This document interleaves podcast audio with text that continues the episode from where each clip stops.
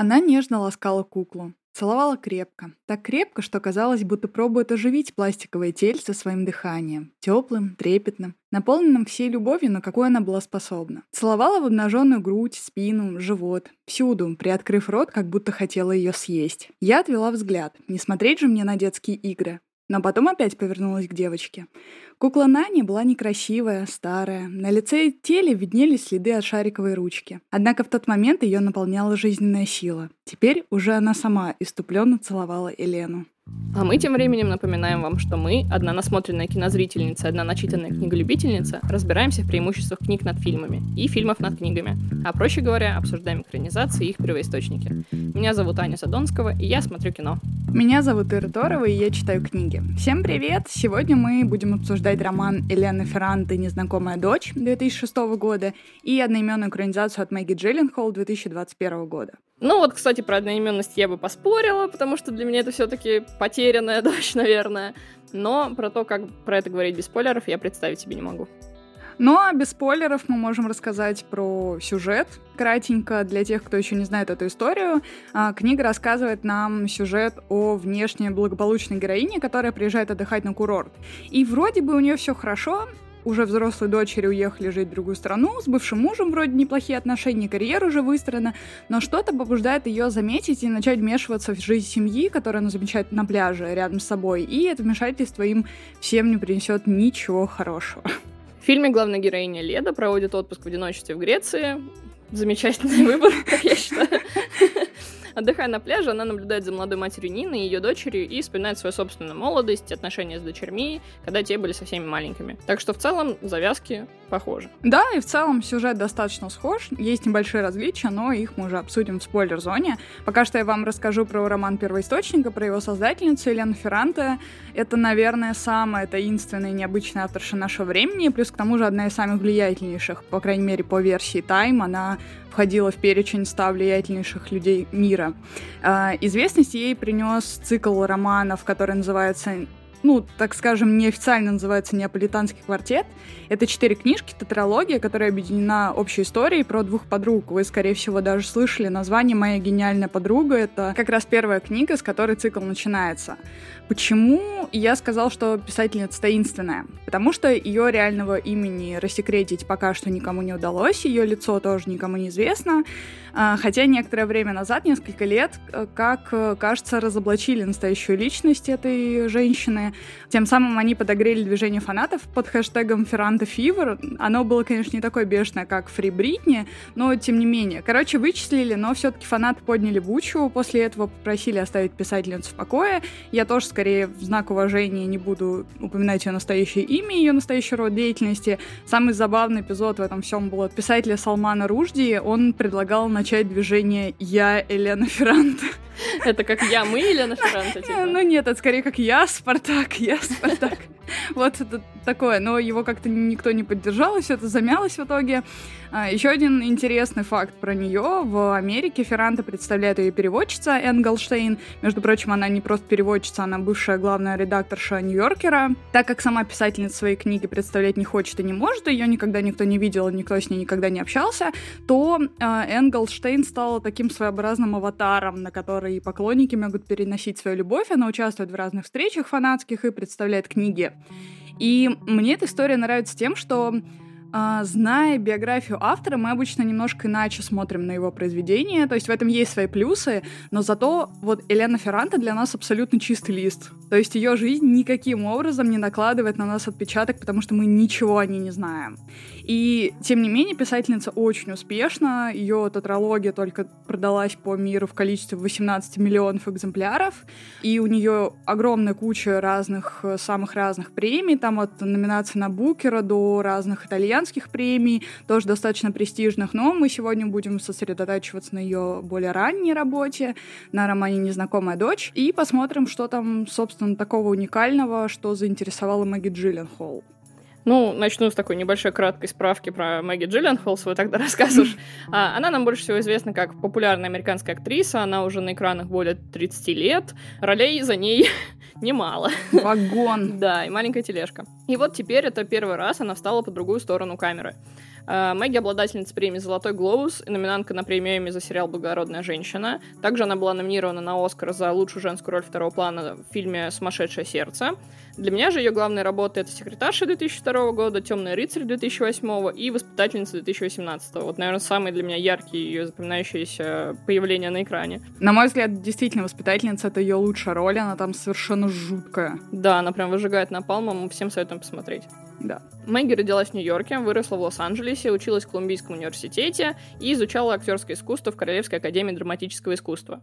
Ее мать сценаристка Наоми Фоннер, а отец режиссер Стивен Джилленхол, который принадлежит к древнему роду шведских аристократов. Мгм. И, как нам всем известно, у Мэгги есть э, братья, э, два младших брата, Джейк, которого, ну, все знают, я думаю, не стоит упоминать лишний раз, и Люк, который родился во втором браке отца. Мэгги замужем за актером Питером Сарсгардом, которого я сначала неправильно прочитала и думала, что еще один Скарсгард. Да, я тоже. И он как раз сыграл в «Потерянной дочери» профессора Харди, с которым у молодой Леды был роман. И тут мы, наконец, возвращаемся к нашей теме. Мне было очень интересно поизучать всю эту тему, потому что вообще, когда выходят фильмы именно в текущий момент, очень часто можно нарыть кучу материалов про них, и мне всегда нравится в этом копаться, и особенно явно этот фильм будет пытаться номинироваться на еще большее количество премий, чем он уже это сделал. Да. Поэтому у них очень много всяких интервьюшек, э, я в них очень с удовольствием погрузилась, и там Мэгги рассказала, что она изначально хотела экранизировать другую книгу Ферранте, которая называется Days of Abandonment, но писательница предложила ей знакомиться с Lost Daughter, и Мэгги такая, ну, в целом, знаете, неплохо, я согласна. Ферранте написала в Guardian статью о своих чувствах в отношении экранизации, она написала, как она поддерживает Джиллен Холл и ее художественную свободу, и что не согласилась бы на экранизацию, если бы ее снимал мужчина. Мировая премьера фильма состоялась на 78-м Венецианском международном кинофестивале 3 сентября 2021 года, где Мэгги Джилленхол получила приз за лучший сценарий. С тех пор фильм уже прошел миллиард премий, и Готэм, и журналистские всякие штуки, и он там почти везде что-то доберет. И я уверена, что фильм пойдет на Оскар, и я этому даже очень сильно порадуюсь. Да, я бы, кстати, даже не удивилась. Все-таки год был не такой уж насыщенный на кино, как иногда бывает. Поэтому я бы даже не удивилась, если бы он был номинирован на главную премию. Я допускаю, что и режиссерскую Да. номинацию для Джиллен Холл, и актерские. Того актерские, да, можно вполне даже несколько выделить, да. Да. Ну, как минимум, в лонг-лист я бы закинула, да, точно. Да. Ну и перед тем, как мы перейдем в спойлер-зону, мы еще пробежимся по своим кратким впечатлениям, выводам. Ам, книга меня просто таки наэлектризовала. Это очень качественный триллер без триллера. Просто Ферранта так пишет, что даже какие-то незначительные события тебя очень пробирают. И мне очень нравится, что она поднимает неоднозначные темы.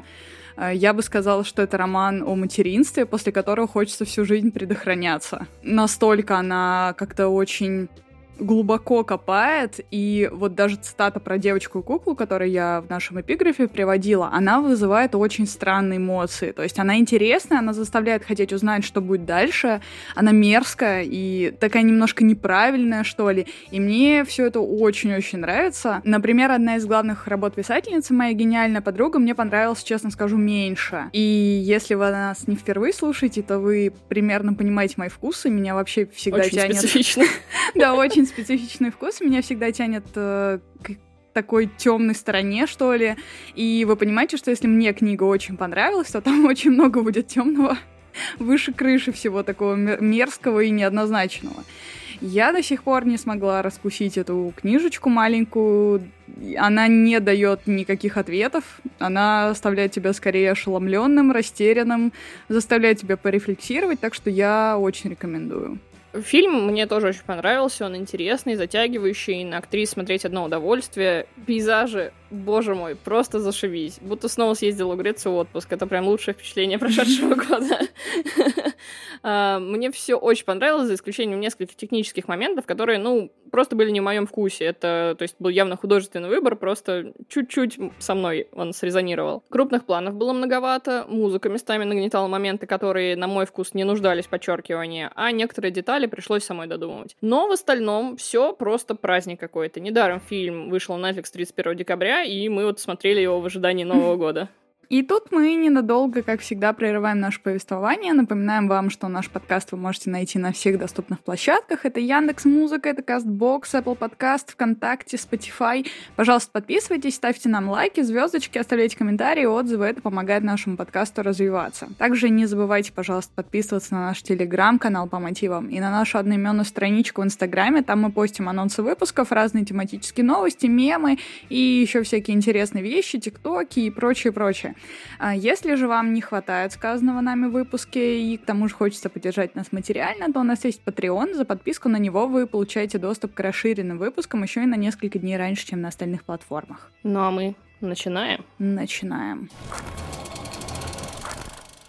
Ну, короче, так много всего мне хочется сказать.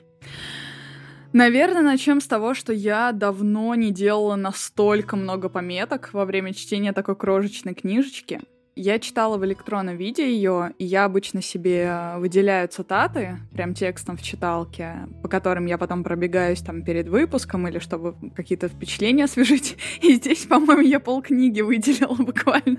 Я открыла список, там просто был... Ну, книжка достаточно маленькая, там всего, наверное, страниц 200. Э, и там, мне кажется, страниц 100 выделяла я. Я не знаю, это показатель качества книги или что. Мне просто хотелось ее вот просто взять и полностью текстовыделителем замазать. Но ты задавала вопросы к этим моментам?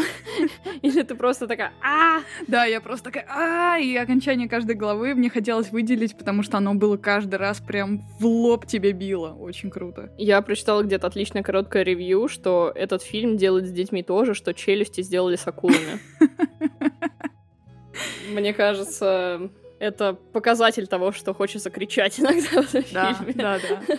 Я давно еще читала, когда только узнала про Лену Ферранте, что э, якобы писательница выделяет как-то особенно эту книгу, то есть что она считает ее своей лучшей, своей любимой. Я сейчас искала подтверждение, честно говоря, не нашла, не понимаю, откуда я взяла этот э, источник, но, скажем так, из ее книг это самое странное и самое дикое, наверное. То есть, как я уже говорила, она необъяснима. Здесь поведение главной героини вообще нельзя проанализировать, как-то разложить по полочкам. То есть это полнейший хаос, и, на мой взгляд, эта черта делает книгу лучше. Эта черта ее, скажем, усложняет. Вопрос, конечно, в том, делает ли она лучше фильм, ну и вообще, смогли ли создатели фильма это чувство как-то уловить? Разложить по полочкам и проанализировать это точно, на мой вкус, не про этот фильм. Это прям живые, оголенные нервы и чувства, очень комплексные, меняющиеся, они очень живые. Но при этом хаосом я бы это не назвала. У меня создалось впечатление, что фильм, в отличие от книги, более последовательный и причесанный. Мне эта идея нравится, хоть книгу я и не читала. Как писала Ферранте в своей статье, художница должна быть абсолютно свободной от влияния оригинала. Она не должна встречать препятствий, особенно если ее путь вдохновлен работой и мыслями другой женщины. Там вообще очень такая супер феминистичная, конечно, статья, я прочитала ее, она очень коротенькая. И, кстати, забавно, ты вот упомянула эту переводчицу, она тоже для Guardian это все переводит, вот это Энн да, Голдштейн. Да, Гольдштейн, да, да, да, да. Я хочу верить, что-то она есть. Нет, нет, нет, нет. Там точно, точно это другая женщина, но мне бы хотелось верить, что они лично встречались. Это было бы очень приятно. В смысле, с переводчицей? Ну, в смысле, писательница ага. и Голдштейн, что, что они действительно виделись, и что Голдштейн одна из немногих, кто знает реальную личность. Ну, я точно знаю, что с Джиллен Холл она сказала, что они не встречались, они общались только по имейлам да. или вот через представителей, поэтому да. А, по поводу того, что ты сказала, что это супер феминистичная статья. Вообще, я, я много что прочитала про Ферранте для подготовки к этому выпуску ее интервью, немногочисленной достаточно, которые она давала, и мне она сама показалась, знаешь, эм, личностью, которой у меня есть слабость, что ли, к ним особая. Они настолько самодостаточные, что они могут позволить себе плевать вообще на все. Вот она создает именно такое впечатление. И ну, мне ну, очень... Это твоя ролевая модель, конечно. Ну вот да, да. То есть вот знаешь, когда в этой истории про потерянную дочь э, Нина смотрит на Леду, Вот я примерно так же смотрю на Ферранте, такая, боже мой, это 70-летняя женщина, которой я хочу быть. А, с ней очень смешная была история, когда какое-то небольшое итальянское издание хотело у нее маленькое интервью получить, и они ей направили, вот так же, как обычно, делают через издательство, направили ей на mail пять маленьких вопросов, типа чек-лист, и попросили ее какое-то свое мнение рассказать. Она через два месяца ответила им э, 70 страницами текста и сказала, что если там будет хоть что-то скорректировано или убрано, то она запрещает это печатать. Они запечатали? Это в итоге все вошло в небольшую книжку о Элене Ферранте. Ну, то есть это была целая большая глава, короче, это интервью, его издали как книгу Кайф. в итоге. Ну да, да, и мне тоже кажется, что от нее такой вайп исходит, да. что она такая супер прям плевала и на ваше мнение, я буду сидеть в Греции, отдыхать и воровать кукол. Делать все, что я хочу, просто потому что я могу. Офигенно. Ну, короче, да, вернемся к нашей основной теме. Эм, второй момент, который мне эту историю продал, это то, с каким видимым удовольствием Ферранта ее пишет. Здесь почти каждая глава заканчивается каким-то диким клиффхенгером или каким-то очень мерзким эпизодом, который тебя прям заставляет немножко дрожать. И я прям вижу, как Ферранта сидела и в ладоши хлопала, потому что ей самой это было настолько в кайф, она прям как будто представляла, как читатель будет на это реагировать, и кайфовала. При том, что ты логически не можешь отследить мотивы героини, ты почему-то чувствуешь, как же Ферранте этому отдается. То есть вот она вкладывает всю себя, и меня это прям так подкупает в ней. Я посмотрела несколько интервью Джиллен Холл, и актриса получила от них почти такое же удовольствие, как от фильма. Там тоже прям видно, как все они друг от друга кайфуют, как у них прям какая-то химия между ними уже такая сплотилась. Я не знаю, сколько они там, что они там делали в Греции, что они прям настолько свободно друг друга себя чувствуют друг с другом, что вот у меня вот просто в голове сейчас заиграла Run the World Girls, и вот это вот, вот эти вот женщины, я их вижу. Чисто вот этот мем, где ты находишься в комнате с четырьмя женщинами, чувствуешь себя в безопасности. Кто они? Честно говоря, неважно даже ради какого конкретно фильма они собрались в такой компании. Главное, что это случилось, и оно само по себе того стоило, на мой вкус. Ну, в этом и интересно, да, что э, та же химия, которую Ферранта находит со своей книгой, и все эти создательницы фильма тоже нашли друг с другом, и поэтому как бы, что там был чистый кайф, что здесь на съемках был чистый кайф явно. Да, у них там явно какие-то внутренние шуточки, там, про то, как кто-то бухал до утра, пил, пил шот и орал в караоке что-то, то есть у них там прям такой хороший Колман. Нет, кстати, было про Джесси Бакли, потому что они, она у них, по-моему, первая из карантина вышла, и она, типа, уже пошла тусить. Они же должны были по приезду 14 ну, конечно, карантин да. пройти. Это же все снимали как раз, когда мы должны были сами быть в Греции в тот раз. Они Первый как раз, раз поехали да. в конце сентября 2020 э, года туда. Если бы мы были там, ну, Осознание, что ты находишься в одной стране со всеми ними, было бы очень приятно. Ну, мы, я считаю, что мы максимально близко приблизились. А, ну и третий момент, опять же, возвращаясь к нашей теме, третий момент, который мне очень зацепил, мне очень нравится, как описываются здесь э, отношения Леды, нашей героини, и ее дочерей. Здесь работает концепция тотальной честности с читателем. Э, Леда в совершенно психопатичной манере рассказывает о том, что э, там э, реплики в общении с дочерьми искусственные, что дочери ей неинтересны, что они поверхностны, что они глупые, что они могут ее раздражать.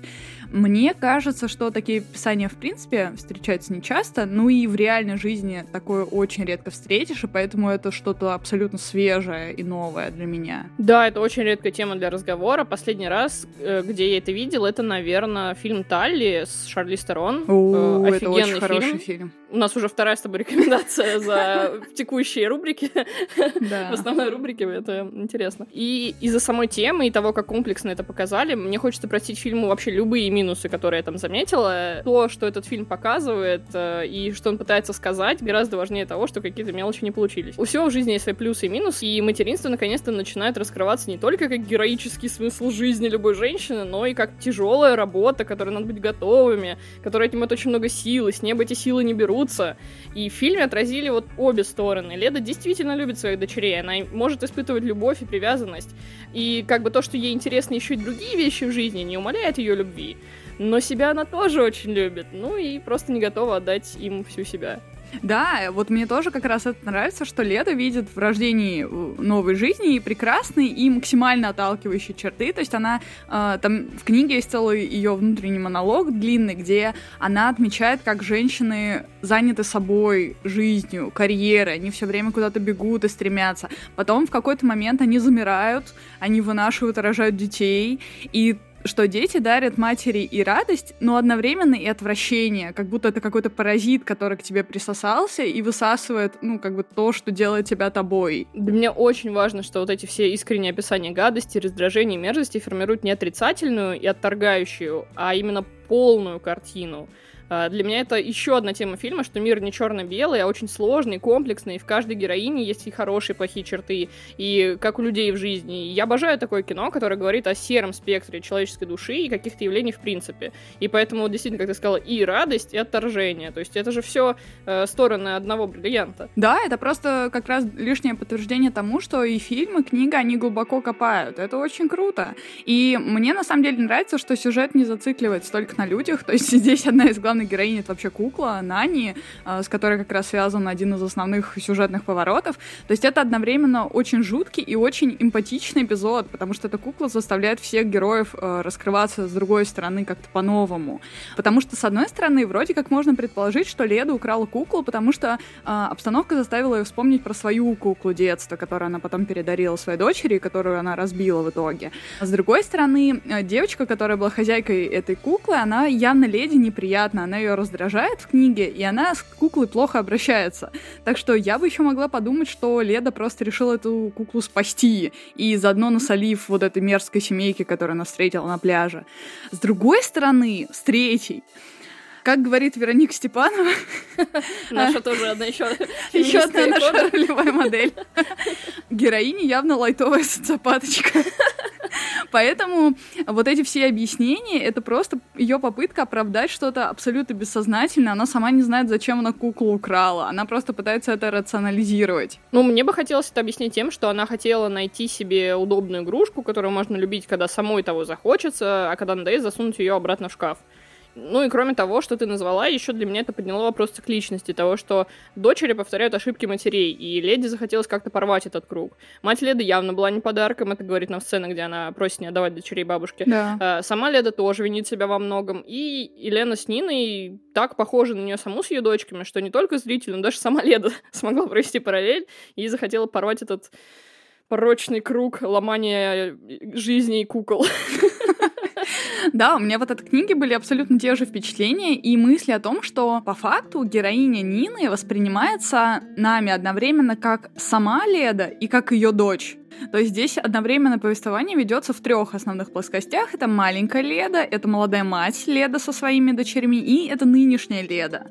Но их всех каким-то образом может объединить Нина. То есть она поднимает очень много чувств Леды, ее воспоминаний. Она так много собой олицетворяет, что очень круто, что героини друг друга в итоге оказываются настолько неравнодушные.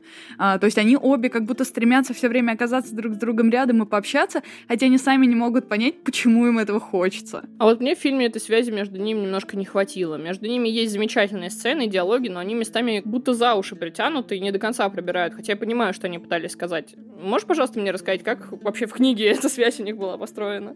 Ну, моя интерпретация — это то, что в книге проложена как будто тонкая линия о том, что они хотят быть друг другом э, во многом. То есть Леда, она хочет быть этой молодой красивой Ниной. Хотя она ей сочувствует в целом ее положению, там ее положению в семье, тому, что у нее маленький сложный ребенок. А Нина, она хочет быть самодостаточной, свободной, такой же крутой, своенравной, как Леда. Я так думаю в основном потому, что я по тому же критерию отслеживаю свое отношение к людям обычно. Я не знаю, делают ли так все, но для меня вот эта определенная зависть всегда маркер того, что человек не будет интересен, что я хочу что-то, что есть у него, что мне есть там чему научиться, есть что узнать. И если этой зависти нет, то у человека достаточно мало шансов меня как-то заинтересовать. Так вот, и здесь даже линия отношений Нины с э, молодым работником пляжа, я даже уже не помню, как его зовут, потому что я он помню, абсолютно что не важен. Это все, что я помню. Да, э, это все уязвляет Леду, потому что она оскорбляется как будто тому, что находится не на месте Нины, тем более, что у нее был ужин с этим работником пляжа, ну и у них такое было э, некоторое подобие химии друг с другом тоже. И она одновременно одновременно ей завидует, и одновременно она радуется тому, что Нина нашла способ делать то, что хочет, не оглядываясь на мнение своей семьи. И при этом всем они как будто в этом меме не одинаковые. И это в финале как раз и подтверждает это самое интересное, что здесь вообще произойдет.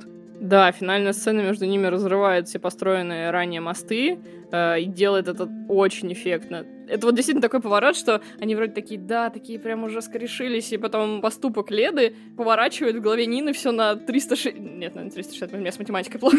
На 180 градусов.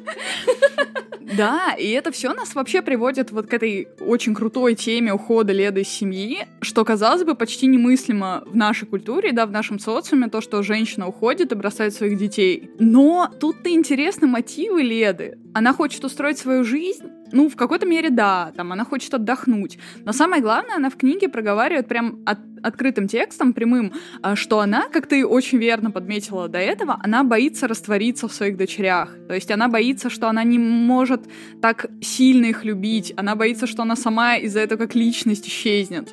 И именно противоположность этой грани Леды мы видим в Нине здесь. То есть для нее, наоборот, как будто бы нет ничего важнее ее дочери. И забавный момент состоит в том, что а, Леда как ушла, так и вернулась к дочерям из эгоизма тоже. В отрыве от них она поняла, что она не может создать что-то настолько выдающееся, как ее дети, что она без них чувствует себя хуже, чем с ними. И вот в фильме я не заметила какого-то акцента на этом, кстати. Но зато финал остался тем же в фильме. Эта история все еще прокрутила Леду через мясорубку, и в конце как книги, так и э, фильма она созванивается с дочерьми и радуется этому звонку. Хотя э, в начале истории они ее скорее бесили. Для меня мотивы Леды эгоистичны в каждом ее действии в фильме, гиперболизированы до того, что ни от чего она не может получить удовольствие, так как никак не может найти свое место. Ей всегда кажется, что вот там, в другом месте, где-то у соседей, будет лучше. Ей всегда что-то портит кайф. Фрукты червивые. Итальянцы, чью культуру она так любит, оказываются шумными чертями, не дающими ей отдохнуть на пляже. Маяк громкий, саранча на подушку срет. Дакота Джонсон со своей дочерью чувство вины вызывает. Да что ж такое-то? Ну, как известно, от самой себя не убежишь, как бы ни старалась, и это для меня главный маркер для самоанализа в этом фильме. Как бы в погоне за лучшим местом не упустить свое счастье, как сделать правильный выбор, как понять, что цена, которую нужно заплатить, слишком для тебя велика, ты ее не потянешь, и как в себе примирить вот эти вот э, стороны. Блин, вот о том, что Леда везде не удовлетворена и чувствует себя как будто не на своем месте, вот это очень круто подметила. Я, честно говоря, об этом не задумывалась во время прочтения. Но при этом она делает вид, что у нее все зашибись. Вот это тоже очень для меня важно. Да. То есть есть вот в ней тоже вот эта червоточинка, как во всех фруктах, что внешне она создает одно впечатление, а внутри у нее просто вот трындец, что происходит. Да, кстати, э, фильм придал дополнительных смыслов, наверное, вообще вот этой вот теме, и в книге это было не так ярко выражено. Но, кстати, еще я вспомнила, что есть небольшое различие в сюжетах в том, что то, что в книге Леда проговаривает как свои мысли, что она могла бы сейчас пойти и сделать, нам это показывают.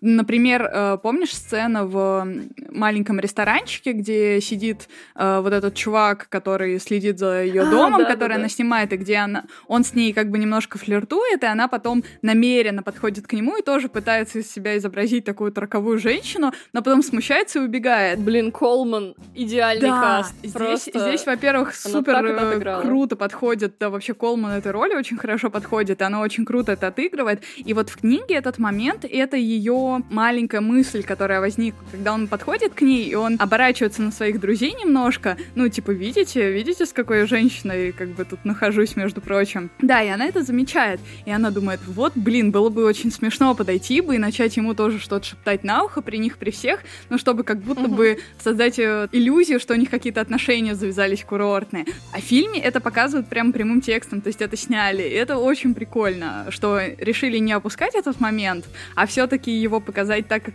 это было бы на самом деле. Это очень классно. А я, кстати, вот хотела на самом деле с тобой обсудить финал.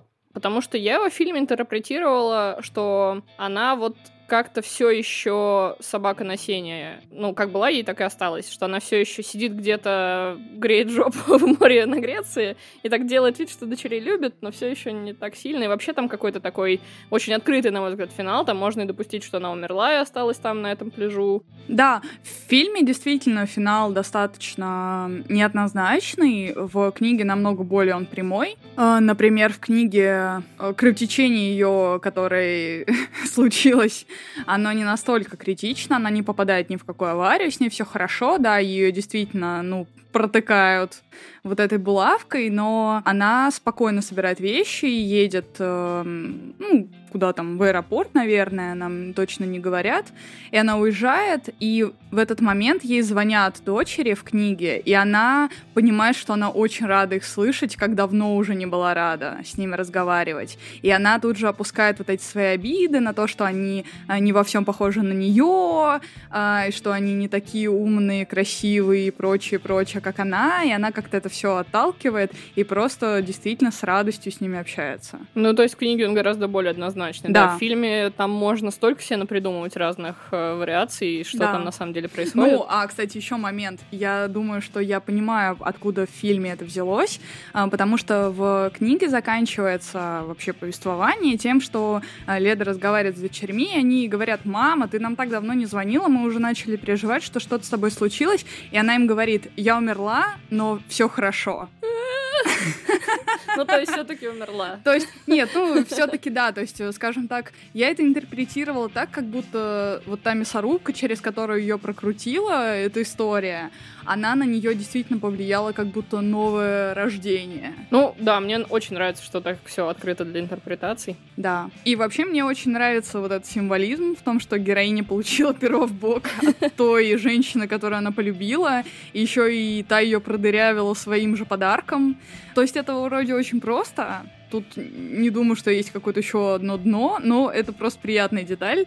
А тут вообще все так зациклено. У них очень часто какие-то вот такие вот уколы, они как вот эти булавки вставляют, и они закольцовываются каким-то вот таким движением. Я, я не знаю, как это объяснить. Так, в общем, что у каждого практически действия в фильме есть начало и конец. То есть, да. э, и вот действительно вот эта булавка прошла такой путь. То есть, вот у многих предметов такая есть история в этом фильме. Да? Ну и какой вывод можно сделать? Не знаю, можно ли его вообще сделать и нужен ли он здесь. Все вопросы, которые нам задает книга, на самом деле достаточно риторические. Можно ли уйти из семьи?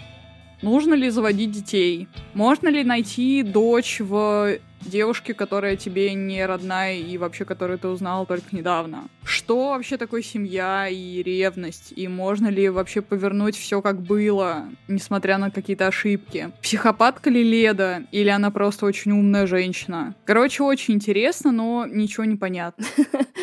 Да, я согласна с тобой. Это фильм, после которого задаешь себе кучу вопросов о том, как в тебе отзываются все эти эмоции, как ты относишься к героиням, э, что, по твоему мнению, все это значило. В общем, обожаю такое. Очень качественная экранизация. А, мне книга немножко больше понравилась, потому что она более темная, наверное, она более триллерная все-таки.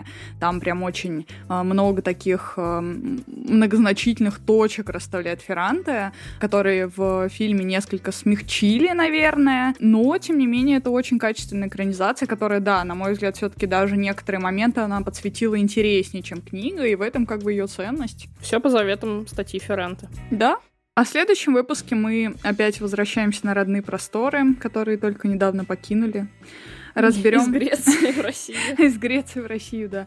А, разберем фильм «Текст» Клима Шипенко и его первоисточник роман-текст Дмитрия Глуховского. Будет интересно. Мы напоминаем, что наш подкаст вы можете найти на всех доступных площадках Яндекс Музыка, ВКонтакте, Казбокс, Apple Podcast, Spotify, где угодно. Пожалуйста, подписывайтесь, ставьте лайки, звездочки, оставляйте комментарии, отзывы. Это поможет нашему подкасту развиваться. Также не забывайте подписаться на наш телеграм-канал по мотивам и на страничку в Инстаграме. Там мы постим анонсы выпусков, разные тематические новости, мемы, тиктоки.